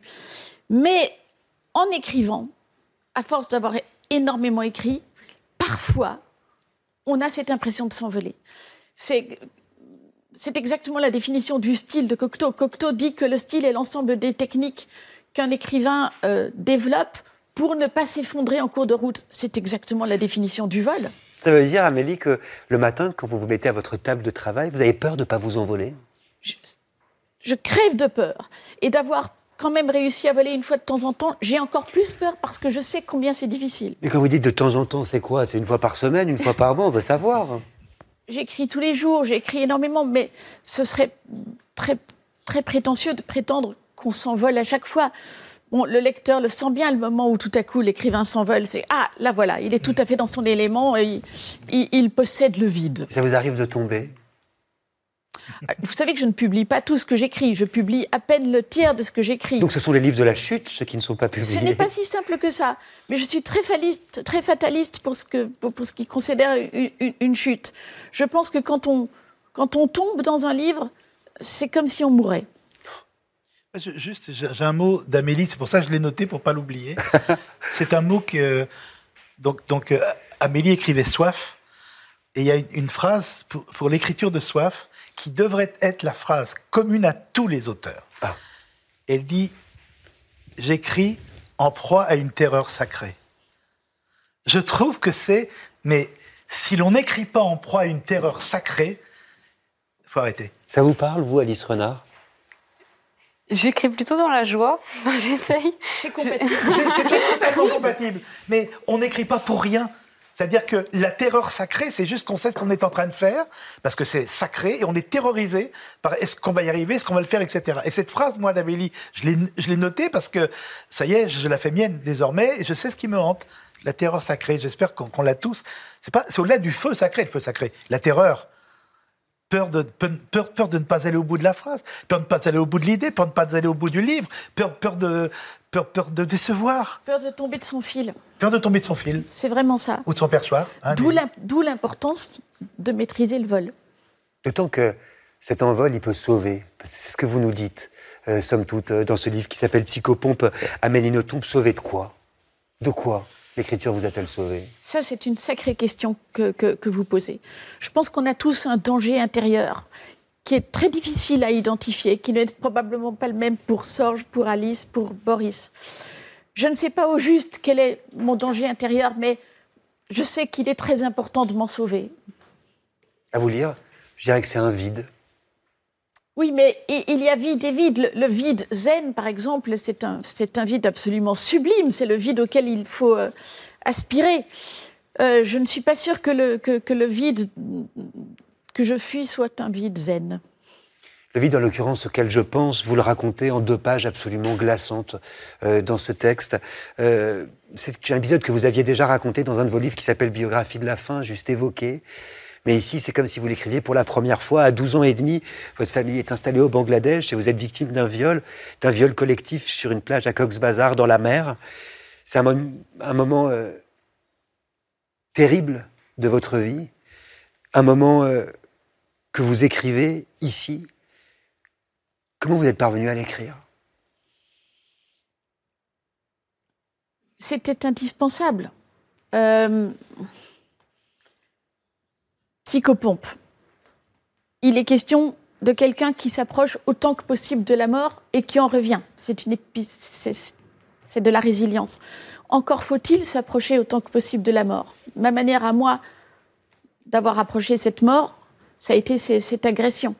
Donc je ne peux pas raconter l'expérience psychopompe en, en, omettant cet épisode qui a été, qui, qui de fait a, failli euh, m'emporter. À écrire, ça a été dur C'est très dur. C'est très dur, d'autant plus que ce n'est pas du tout mon registre. Le dolorisme, c'est l'inverse de ce que je fais. J'ai horreur de ça. Je trouve que c'est de la pure obscénité. Donc je, je me suis dit, là, t'as pas le choix, tu dois quand même l'écrire. Donc tu, tu serres les dents, tu le fais le plus vite possible et puis on passe à autre chose. Mais attendez, parce que surtout, il y a une économie de mots qui est, qui est incroyable. Des gens de cette chose-là auraient pu faire un roman entier. Là, brusquement, elle parle des bras de la mer. Les mains de la mer. Les, mains de la mer. Ces mains d'homme deviennent. C'est-à-dire que c'est extrêmement court. Je suis désolé, mais c'est extrêmement beau. Et brusquement, c'est comme si ces hommes n'existaient pas, c'est comme si c'était cette mer qui avait existé. Et c'est pas c'est pas une douleur du tout. C'est une c'est une violence des mots à l'os. Et, on en ressort encore beaucoup plus violemment essoré que s'il y avait 15 pages. Mais ces pages-là sont, d'une brutalité absolue parce qu'elles sont d'une pureté absolue. D'autant que vous dites que c'est quand même un événement qui vous a tué. Et qu'elle n'est pas morte. oui. Euh, d'autant plus que ça m'a plongé dans une, totale irréalité. Euh, ce qui se passait était tellement fou, je ne voyais pas les agresseurs. Euh, quand, je suis sortie de l'eau, heureusement que ma mère a prononcé deux paroles pour commenter ce qu'elle avait vu, parce que sinon j'aurais réellement pensé avoir déliré, avoir inventé cet épisode monstrueux. Les mots de votre mère, c'est quoi? C'est pauvre petite fille elle, dit, elle a juste dit pauvre, petite. petite. Et c'est pas grand-chose, mais vraiment je la remercie d'avoir dit ça, parce que si elle n'avait pas dit ça, j'aurais réellement pensé que j'avais inventé. Dans quelle mesure cet événement, Amélie Nothomb, il a déterminé aussi la femme évidemment, mais l'écrivain que vous êtes? Comment on se sauve d'un truc pareil? Il n'y a pas moyen. Alors, moi, par la suite, j'ai poussé l'expérience de, recherche de la mort, mais presque jusqu'à son terme. J'ai cessé de m'alimenter, je suis devenue anorexique au finish et j'ai réellement failli mourir. Bon, à la dernière seconde, j'en suis revenue. Encore fallait-il euh, se reconstruire. J'ai commencé à écrire à ce moment-là, sans savoir le moins du monde ce que je faisais et sans savoir le moins du monde qu'il y avait là une possibilité de reconstruction. Ce n'est pas de la magie. Il a fallu des années et des années d'écriture pour qu'il y ait une reconstruction. C'est-à-dire qu'aujourd'hui, vous vous sentez vivante? Ah oui, vraiment, aujourd'hui, je me sens vivante. Vous savez ce qui me frappe quand même? Et effectivement, euh, vous le dites, quand vous dites c'est pas mon style, c'est que Psychopompe, euh, bah, Effectivement, quand vous racontez un événement comme celui-ci, on s'attend au pire et vous avez toujours, malgré tout, cette légèreté, ce sens de l'autodérision, cette idée de la joie. Il y a ce passage savoureux, effectivement, euh, page 112 de votre livre, où vous parlez justement de, l'agacement euh, que vous avez euh, à chaque fois lorsque les écrivains se plaignent. Alors, c'est absolument délicieux. Il faut quand même que, que, je le lise. Je, je me demande quand a commencé l'habitude de rechigner chez l'écrivain. Orphée se plaignait-il de son rude labeur? Mais je pense pas. Ne peut-on voir dans ce bougonnement une tendance humaine à vouloir le beurre et l'argent du beurre? Écrire est une grande liesse. Mais le finot se dit qu'il pourrait quand même espérer joindre à cette exaltation le plaisir de se victimiser. Vous m'enviez d'être écrivain, vous ne vous rendez pas compte, c'est un travail de chien, je muse la santé, etc. C'est drôle. Personne ne se plaint autant que l'écrivain. C'est extraordinaire. Et, je, me rends compte, souvent en interview, il faut résister à la tentation. Le, journaliste vous tend des perches pour que vous vous plaigniez. Il faut y résister. Alice Renard, vous ne vous plaignez pas, pas encore pour votre premier roman. La colère et l'envie. Non, en interview, jamais. Promettez-moi. Sans ça va être plus compliqué. mais ce qui est, formidable aussi dans ce livre, c'est que c'est une leçon d'écriture. Oui. C'est-à-dire que quand euh, Amélie dit que ce qu'elle n'aime pas, c'est tout ce supplément de bagages dans, l'écrivain, dans la, boursouflure, et qu'il faut s'en débarrasser. Et ça, je trouve ça formidable, c'est-à-dire se débarrasser de l'excédent de bagages, donc l'excédent de, ben tout en fait, pour arriver juste... Euh, juste au mot juste. et, je trouve ça bouleversant. et si c'est un des livres d'Amélie que je préfère, c'est justement parce que si il parle d'écriture comme vraiment rarement. Et c'est un art poétique quelque part. Vous racontez vraiment. C'est une leçon. Ce que c'est que cet acte d'écriture. Il y, a plein d'ateliers d'écriture qui nous expliquent le, contraire. Il faut qu'il y ait plein de mots. Mais non. Il s'agit de s'envoler. Oui. Si on cherche à s'envoler, il ne faut surtout pas qu'il y ait d'excédent de bagages. Alors, ce que, ce que dit Amélie, c'est passionnant sur le plan neurologique. C'est que c'est arrivé à Nietzsche des psychopompes, c'est-à-dire euh, passé de vie à trépas. Il a suivi son propre enterrement pendant que son corps était dans son cercueil. C'est arrivé à Dostoïevski, les frères Karamazov. Il vient de tuer une femme, il a tellement d'angoisse qu'il rentre chez lui et il se voit sur son lit. Et actuellement, les réanimateurs ont fait tellement de progrès qu'ils arrivent à rattraper des gens au bord de la mort ils sont morts. Avant, ils, auraient été morts tota-, définitivement. Là, ils sont morts, mais les, progrès sont tels que tant ils sont revenus, ramenés à la vie, et ils ont un sentiment d'élation. Ils voient leur propre, ils se voient au-dessus de leur propre corps. Et c'est très fréquent, grâce aux progrès médicaux, et grâce aux progrès littéraires. Incroyable, Psychopompe d'Amélie Nothomb, c'est aux éditions Albin Michel. Maintenant, le roman dont je vais vous parler est signé Alice Renard, ici présente. Figurez-vous qu'elle est la plus jeune primo-romancière de cette rentrée littéraire, ce qu'on a presque un petit peu de mal à croire, tant son récit et son écriture sont maîtrisés, aboutis. Dans ce livre qui s'appelle La colère et l'envie, c'est notre découverte de la semaine. C'est une première télévision pour Alice Renard. Ça va, ça se passe bien quand même. Oui, tout à fait. Bon, ça me rassure. Vous vous souvenez de vos premières télévisions, vous, Amélie? Ah oui, j'étais beaucoup moins bien qu'Alice. Vous pouvez dire que c'était épouvantable? J'étais terrifiée. J'avais l'impression, j'avais l'impression de mourir. Mais parce que... les gens étaient méchants à l'époque. C'est vrai. Alors que vous, vous êtes si ça, Ça a énormément changé. Et, Alice, je, la trouve justement dans une joie. Elle est, elle est vraiment merveilleuse. Hein. Mais il y a de quoi, parce que c'est un accueil magnifique qui est déjà fait à la colère et l'envie, l'histoire d'un personnage qui s'appelle Isor. Alors, qui est-elle? Cette petite fille qui, au départ, ne parle pas. Cette petite fille qui ressemble à une prêtresse, avec ses longues tresses et ses grands yeux bleus comme la joie. C'est comme ça que vous les décrivez. Cette petite fille qui ne rentre dans aucune case, ses parents ne savent pas vraiment communiquer avec elle. Elle passe son temps à fuguer dans le quartier de Bercy, à Paris. Et un jour, elle fait la rencontre d'un vieil homme. C'est un voisin. Et en fait, c'est l'histoire de cette amitié qui est un amour fou euh, que vous racontez et qui va changer sa vie, qui va aussi l'émanciper. Ce livre, c'est l'éclosion d'une voix, celle d'Isor, votre personnage, mais aussi euh, et c'est ça qui est très beau, la vôtre, Alice Renard, qui fait, je le disais, une entrée fracassante en littérature. J'aimerais peut-être que vous nous parliez de cette Isor, de quoi elle est née, comment elle vous est apparue, ou peut-être l'avez-vous entendue?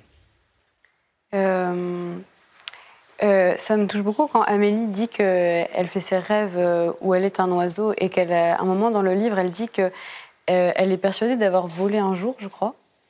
Et je pense que euh, l'acte d'écrire, c'est le fait de se connecter à des choses euh, qu'on a vécues euh, peut-être avant de naître.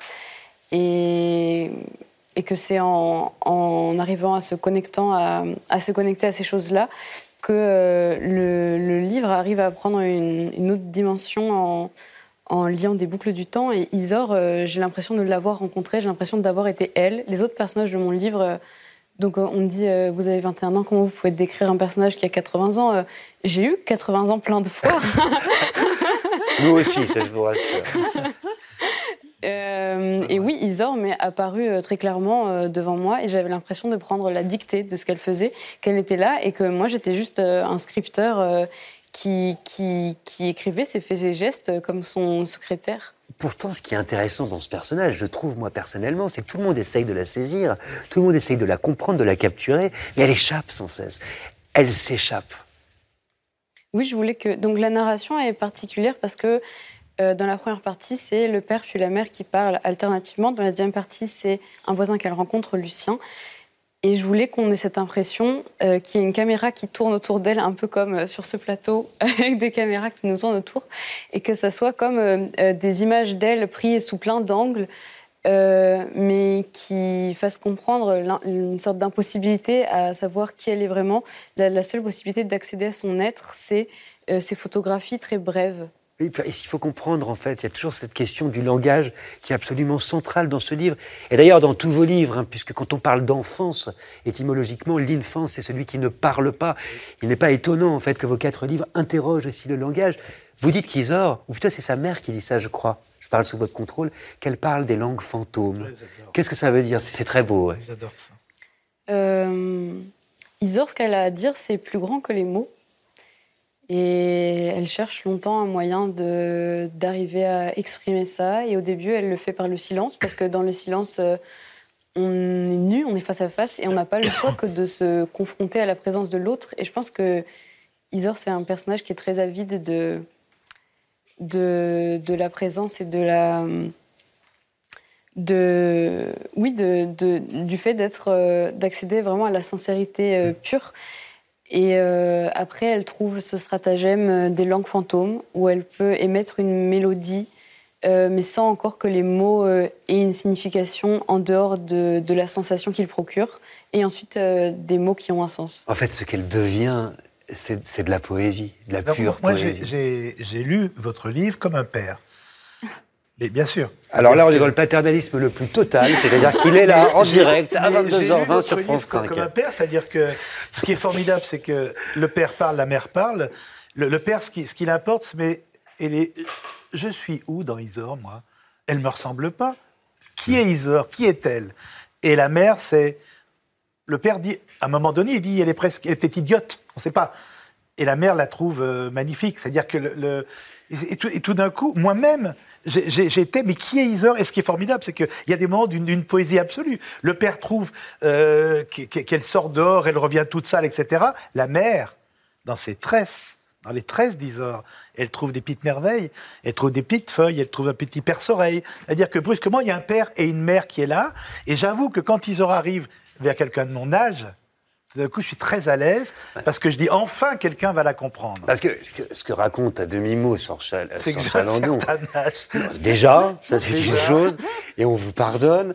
Et au contraire, au contraire, on en est ravi. Et que j'accueille Isor. Mais surtout que la, beauté de ce livre, c'est aussi effectivement cette relation entre Isor et Lucien, un homme de 60 ans de plus qu'elle, et cette relation fusionnelle.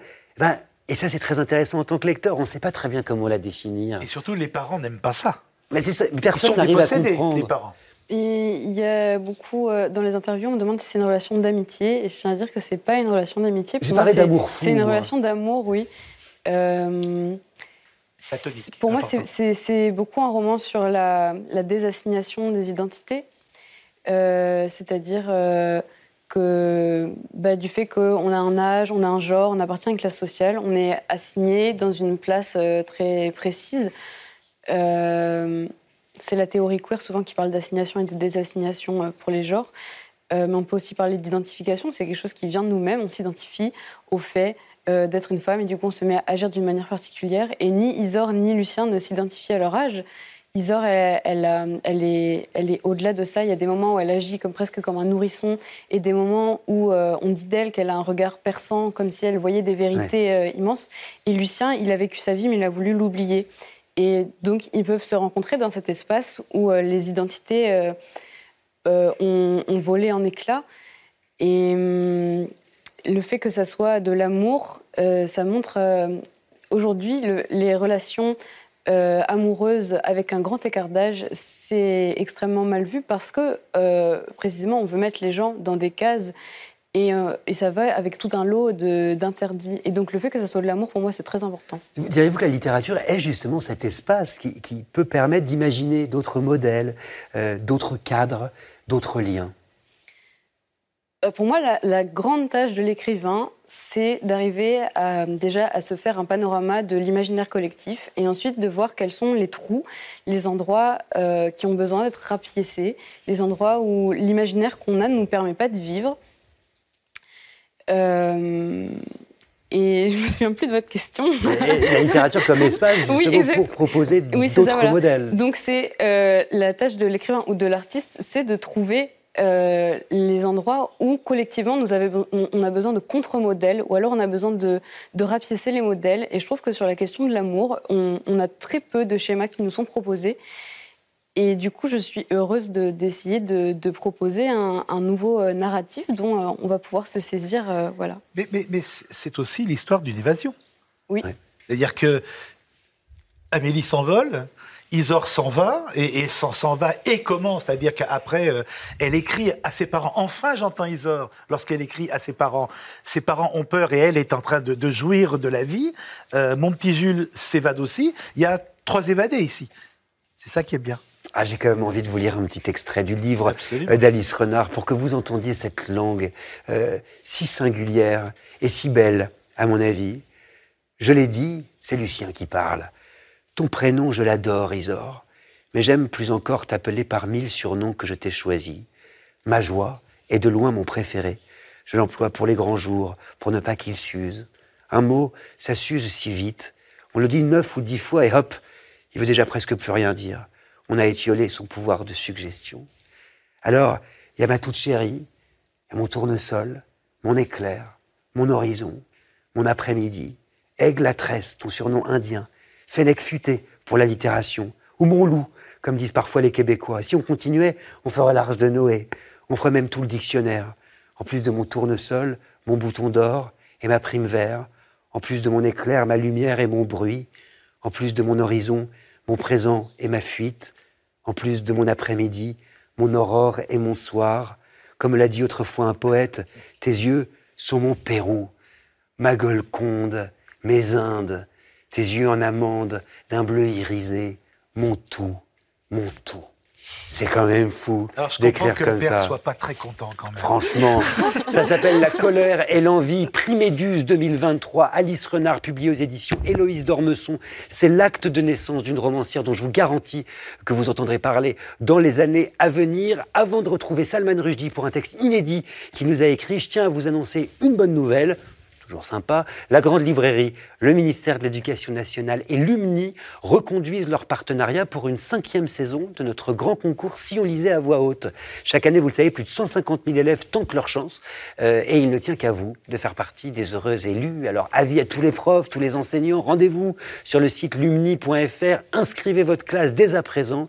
Ce soir, on a donné la parole à Lina Elliott et Emma, finalistes des saisons 1 et 3, ainsi qu'à leurs professeurs, pour finir de vous convaincre. Et on se retrouve juste après, promis, avec Salman Rushdie.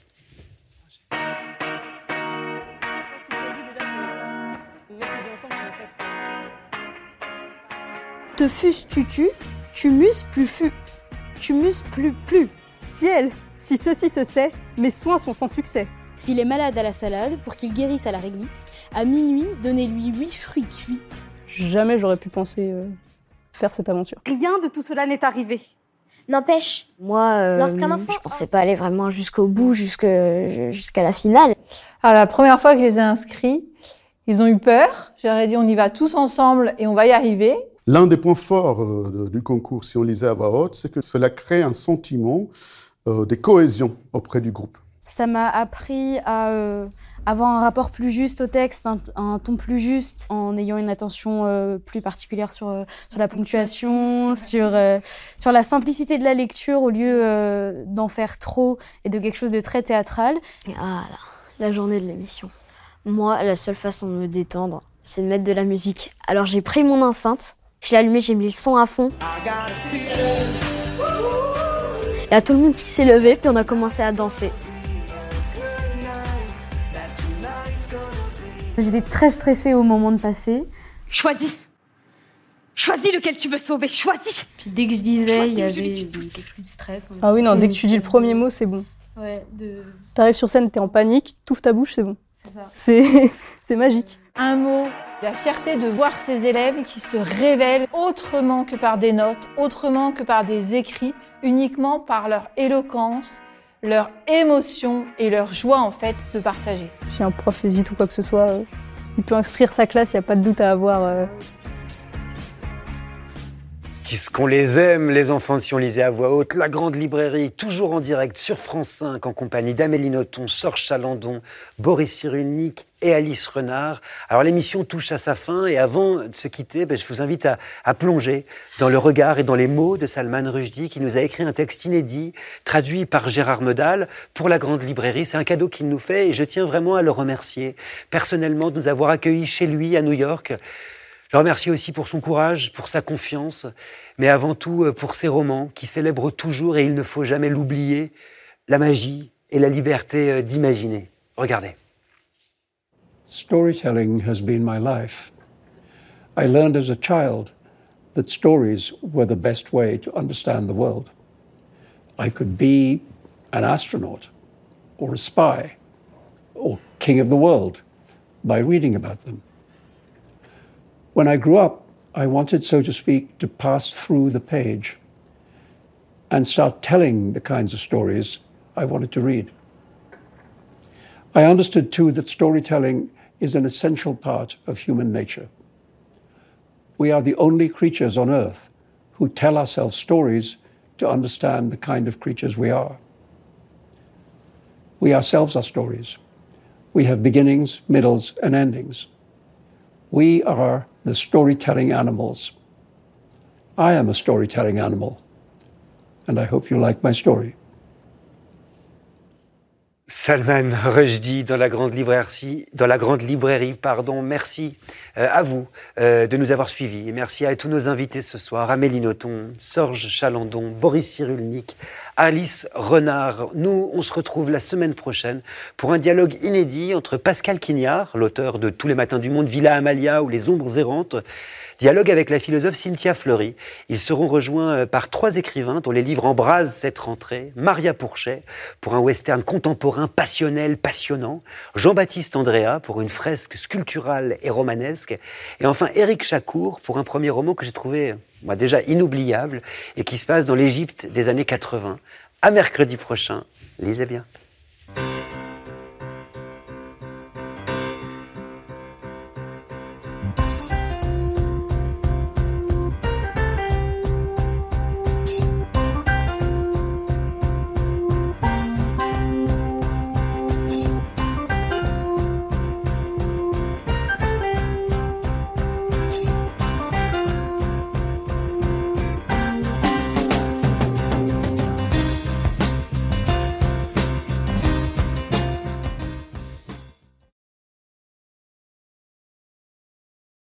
C'était La Grande Librairie, un podcast de France Télévisions. Si ça vous a plu, n'hésitez pas à vous abonner pour ne rien louper. Vous pouvez aussi retrouver les replays des émissions en vidéo sur France.tv.